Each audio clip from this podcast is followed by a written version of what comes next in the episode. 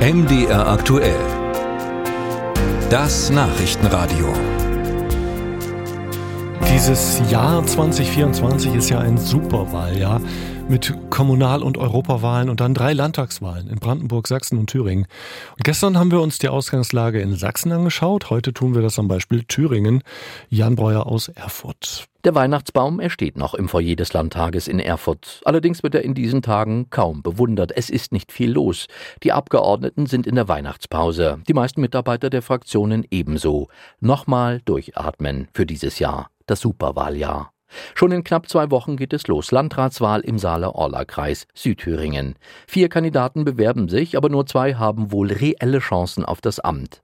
Der eine heißt Uwe Trum, ist Tischlermeister und seit 2019 AfD-Abgeordneter im Landtag. Wir hoffen, dass wir auch dort den zweiten Landrat in Thüringen stellen können, sagt Torben Brager, der parlamentarische Geschäftsführer der AfD-Fraktion. Diesen Plan durchkreuzen soll für die CDU Christian Hergott, der Generalsekretär und derzeit erster Beigeordneter im Kreistag Ich glaube, in solchen schwierigen Zeiten kommt es schon darauf an, dass man mit Menschen an den Start geht, die tatsächlich sowohl eine Verwaltung führen können, aber auch gleichzeitig nah am Bürger sind. Sagt Mario Vogt, der CDU-Landes- und Fraktionschef.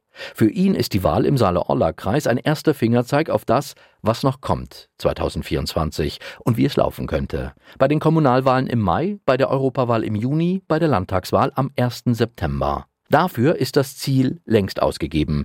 Die CDU will zurück in Regierungsverantwortung, will Rot-Rot-Grün nach zwei Amtszeiten ablösen. Bis dahin sollen im Landtag noch vier wesentliche Punkte aufgerufen werden. Für uns wird es in dem ersten Schritt darum gehen, das ganze Thema wirtschaftliches Wachstum äh, nach vorne zu stellen. Äh, das zweite ist, Thüringen ist äh, Heimat für Fleißige, deswegen muss sich auch Leistungen wieder lohnen. Das äh, dritte ist sicherlich die Frage der hohen Preise und der Teuerungsraten in den Griff zu kriegen. Naja, und äh, Migration, die wollen wir begrenzen. Wort Worte, die man im Regierungslager aufmerksam zur Kenntnis nimmt. Rot-Rot-Grün hat weiterhin keine Mehrheit im Parlament, braucht vier Stimmen aus der Opposition.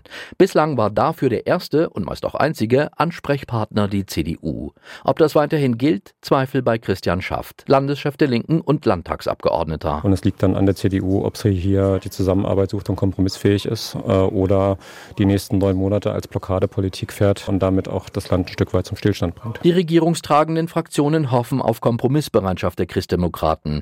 Denn Linke, SPD und Grüne haben noch so einiges vor bis zur Wahl. Wir werden die Frage der Beitragsfreiheit im Bildungsbereich weiter auch zum Thema machen, aber auch andere Aspekte wie die Stärkung der Gesundheitsversorgung, das Thema Krankenhausplanung liegt auf dem Tisch oder aber auch die Frage, wie wir das Land modernisieren und sozial gerecht gestalten beim Thema erneuerbare Energien. Auch da liegt ja noch ein Gesetzentwurf im Landtag mit dem Windenergiebeteiligungsgesetz. Geklärt ist, wer die Parteien als Spitzenkandidat anführen wird im Wahlkampf. Die Linke hat Ministerpräsident Bodo Ramelow nominiert, die Sozialdemokraten Innenminister Georg Mayer Mayer.